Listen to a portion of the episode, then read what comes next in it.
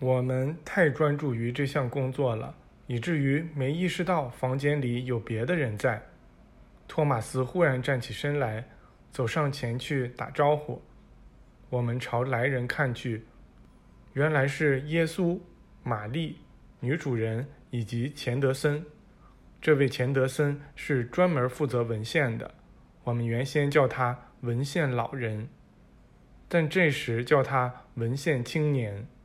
来的人里还有巴热伊朗和一位陌生人，别人向我们介绍说他叫拉姆禅拉赫，但大家都亲热地叫他巴德拉赫。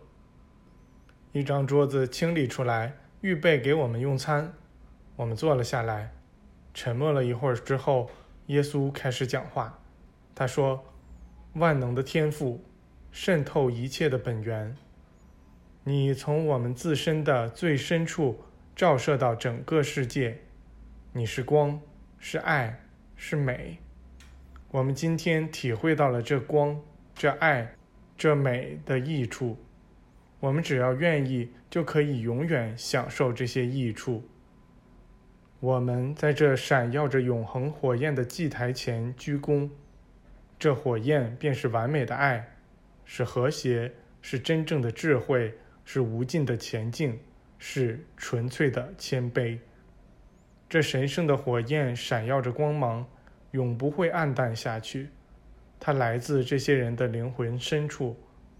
他们此刻以真正亲子关系的名义，以恭敬子女的名义，以忠诚友爱的名义聚集在一起。这火焰出自于这些对我们来说亲近而又亲爱的人。它在空中散开，照亮大地上最偏远的地区，好让每个人都能看到它的光亮，并能从它那纯洁无瑕、永不枯竭的爱中获益。这光、这美、这纯净所发出的锐利光线，会穿透那些聚在你祭坛周围的人们的敏悟灵魂与心灵。我们现在觉知到了这些爱的光线，它们的光辉洒播到整个宇宙当中。我们将它们发送出去，以转化这个世界，并改造整个人类，使他们和谐起来。我们向那居于我们每个人内在的纯粹、真正的上帝之基督致敬。我们与上帝面对面的站在一起。与他同等，与他合一。我们再次向居于我们自身最深处的上帝，向我们的天父致敬。耶稣讲完话后，有人提议再回到我们曾目睹钱德森复活的那个房间去。我们刚一转向房门，就发现自己已经到了。这次我们意识到了自己的移动。却没意识到自己想这么做。尽管夜幕已经低垂，但我们的路被照得极其明亮。我们发现那个房间还是那么光辉灿烂、明亮辉煌，跟我们离开它时一样。对我们来说，这房间是一座圣殿，它仿佛是被各种潜能所照亮的。这是一个神圣的地方。